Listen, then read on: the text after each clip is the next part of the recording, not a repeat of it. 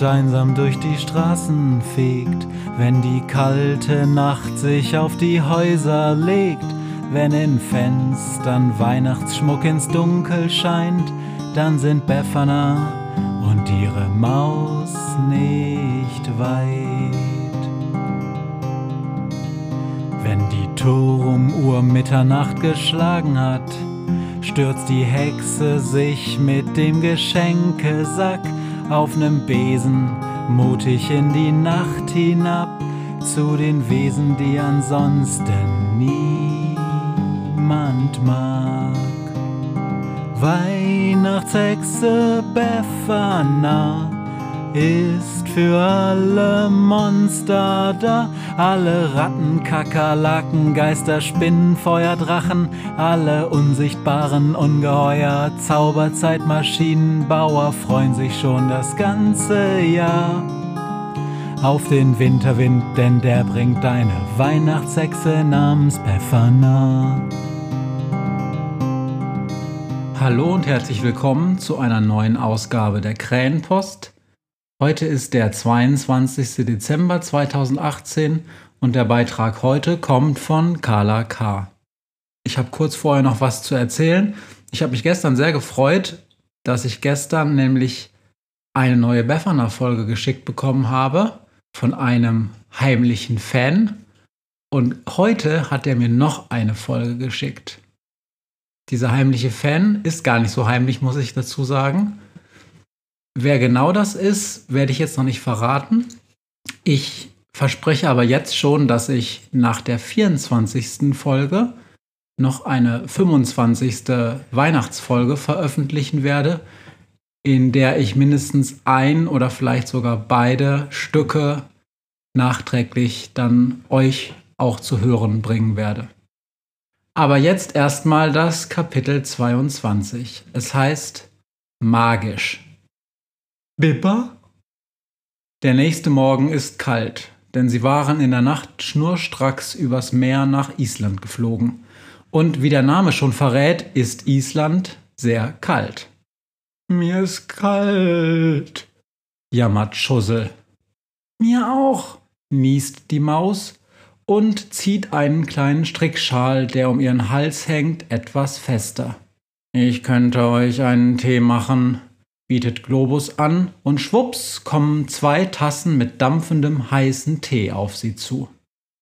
Sie nehmen den Greifarmen die Tassen ab und bedanken sich beim umsichtigen Globus. Günther krächzt.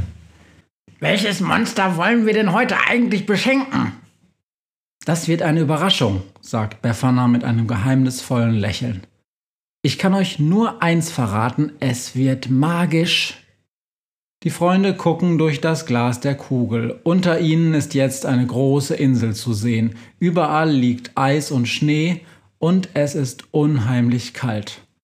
Als Globus nach einer Idee für ein Geschenk fragt, schüttelt Befana nur den Kopf und meint, dass sie schon eins hat. Dann besteht er darauf, dass sich alle warm anziehen, was die Maus sofort akzeptiert und einen winzig kleinen roten Strickpulli überstreift. Die anderen folgen dem Beispiel der Maus und ziehen sich dicke Pullis, Mützen, Schals und Handschuhe über. So, wann kann's jetzt losgehen? krächzt Günther abenteuerlustig. Jetzt gleich, würde ich sagen, sagt die Hexe. Wenig später stehen die Freunde vor ihrem Flugobjekt. Befana geht vorweg und die Freunde stapfen durch tiefen Schnee hinter ihr her. Sie führt die Gruppe durch einen winterlichen Wald. Die Bäume sind kahl und die Äste biegen sich unter der Last des Schnees. Die einzigen Bäume, die grün sind, sind hohe, schlanke Tannen und dicke Fichten. Immer tiefer führt ein kleiner, schmaler Trampelpfad sie in den Wald hinein. Je weiter sie gehen, desto steiler steigt der Pfad an und desto wärmer wird es. Schließlich erreichen sie eine kahle Bergkuppe.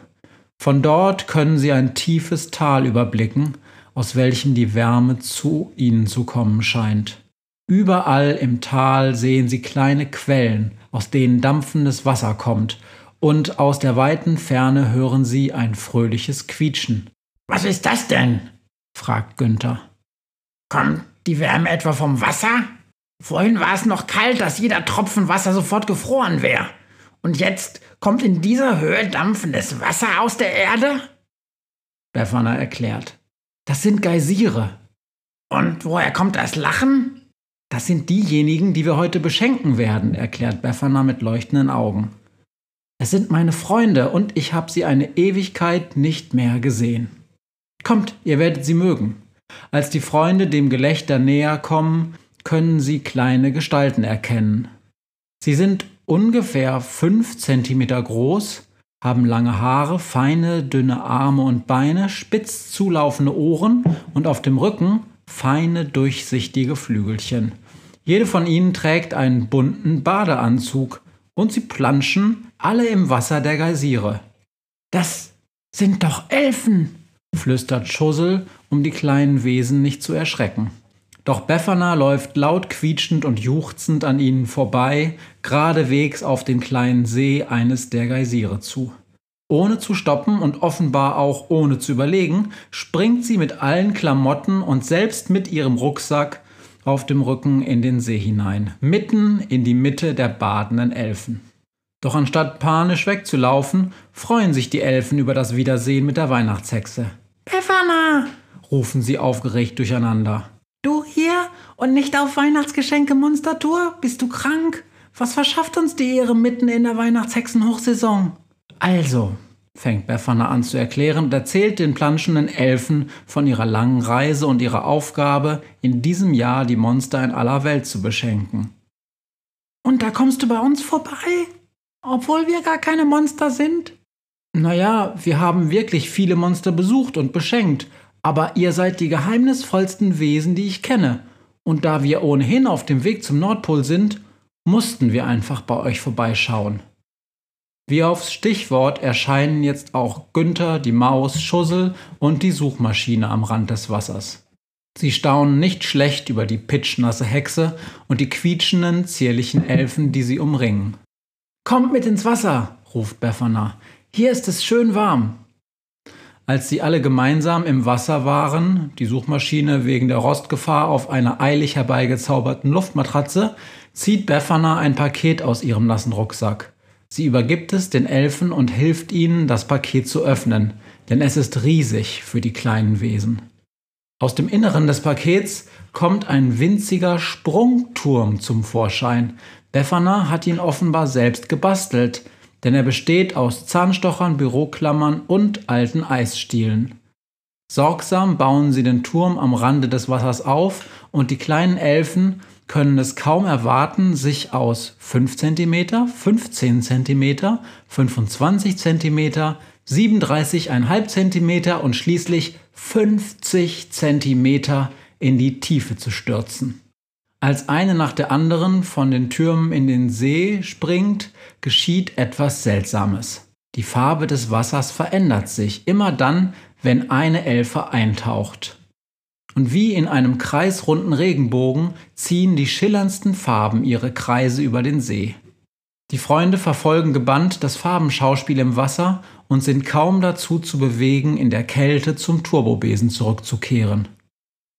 Ich hab's euch doch gesagt, flüstert Befana leise. Sie sind magisch.